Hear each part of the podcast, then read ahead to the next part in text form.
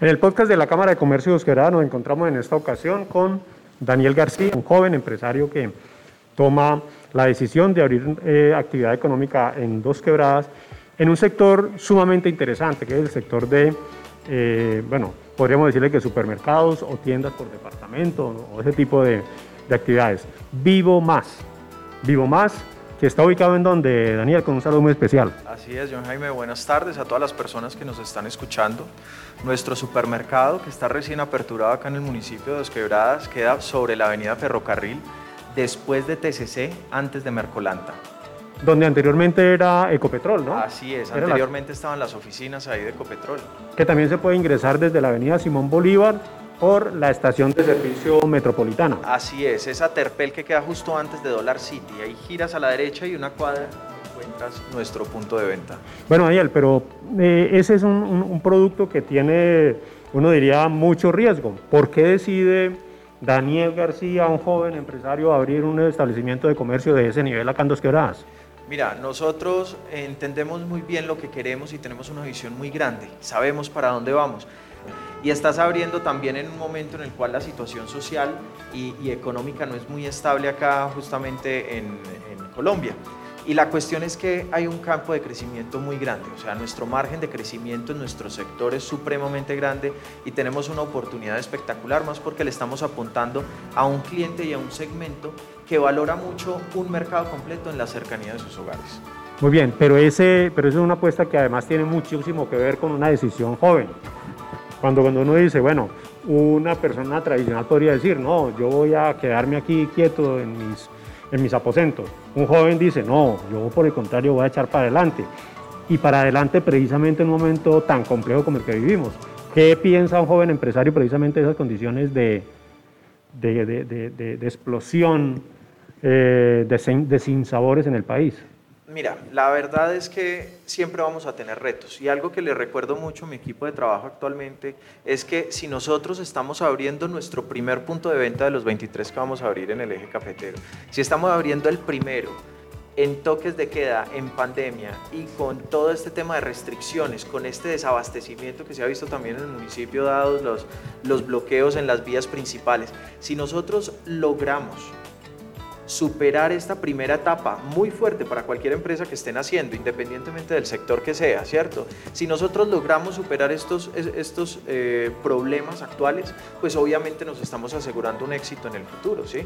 Y yo pienso que independiente de la situación económica del país y la situación social, siempre debemos intentar generar empleo, siempre debemos intentar dinamizar la economía alrededor de nuestra empresa, siempre debemos intentar impactar de la mejor forma a todos esos clientes y ayudar a todos esos proveedores que hoy nos suplen los productos que nuestros clientes consumen. Es decir, el reto es continuar, es superar estos momentos y dar un mensaje de positivismo.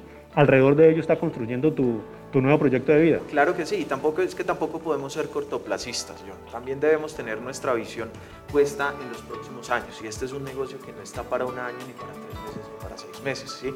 sino que estamos haciendo una empresa que, hombre, el, objetivo es que trascienda nuestra propia vida, ¿cierto? Queremos que trascienda las generaciones. Esto no es una empresa. Los supermercados son negocios para toda la vida. Si tú miras la mayoría de los supermercados, ¿cuándo fue la última vez que tuviste un supermercado cerrar? Eh, son muy pocos los que llegan a cerrar porque son negocios muy estables, son negocios que obviamente se tienen que ir adaptando a las nuevas tendencias de consumo, ¿sí? que no se pueden quedar rezagados, pero que siempre vas a necesitar comida y la persona, empresa que logre brindarte a ti esa mejor experiencia, con una relación precio-calidad justa, esa va a ser una empresa que va a ser próspera en el largo plazo. Y finalmente, en ese sentido, Daniel, el diferencial de Vivo Más, ¿cuál es? Mira, nosotros tenemos dos diferenciales, ¿sí? La cercanía que va tanto en cercanía física, cercana a los hogares, y esa cercanía emocional, ese, ese calor humano que tú sientes cuando entras a un negocio, que eso es algo clave que siempre ha distinguido a nosotros los supermercados independientes. Nosotros venimos de ese supermercado en el pueblo donde tú entras y te saludan, señor John, ¿cómo está? Buenos días, buenas tardes. Ya le llegó el producto que usted estaba buscando. Cuando llegas a la carnicería te dicen, ah, se la empaco y se la porciono como usted siempre le gusta para que no le pegue la mujer, ¿cierto? O sea, así, ese es el léxico y ese es el dicho y esa es la cercanía que nosotros tenemos con nuestros clientes. ¿Por qué? Porque cuando tú entras a estas otras superficies, tú eres uno más. ¿sí? Tú eres un, número, eh, un signo peso solamente. En nuestro negocio tú eres nuestro cliente, nuestro amigo, tú eres nuestro invitado a nuestro hogar, ¿sí? Y eso es algo que tú vas a sentir desde que tú entras, la persona que te recibe, cuando tienes una pregunta no te mandan al pasillo 3, sino que te acompañan y te muestran las opciones. Cuando tú no encuentras un producto, entonces, y quizás podemos tener un agotado en un producto, te damos las, las otras opciones que tenemos o que cuando nos llegue te lo mandamos a la casa, Y que las personas en la sección de frutas y verduras les enseñemos a escoger una fruta y verdura. No es simplemente vender, es enseñarle cuándo el melón está en el momento justo para llevarlo, ¿cierto? Es entender cuándo es el momento justo para llevarse el aguacate hash o el aguacate papelillo, ¿sí? O cuando tú llegas a la sección de carnes no es simplemente vender y tener el descuento y llevarlo más económico, sino es, vení, voy a hacer un asado, ¿qué carne me llevo? Me gusta el corte, ¿cómo lo hago? O no, me gusta pulpo, pero quiero que me quede jugoso.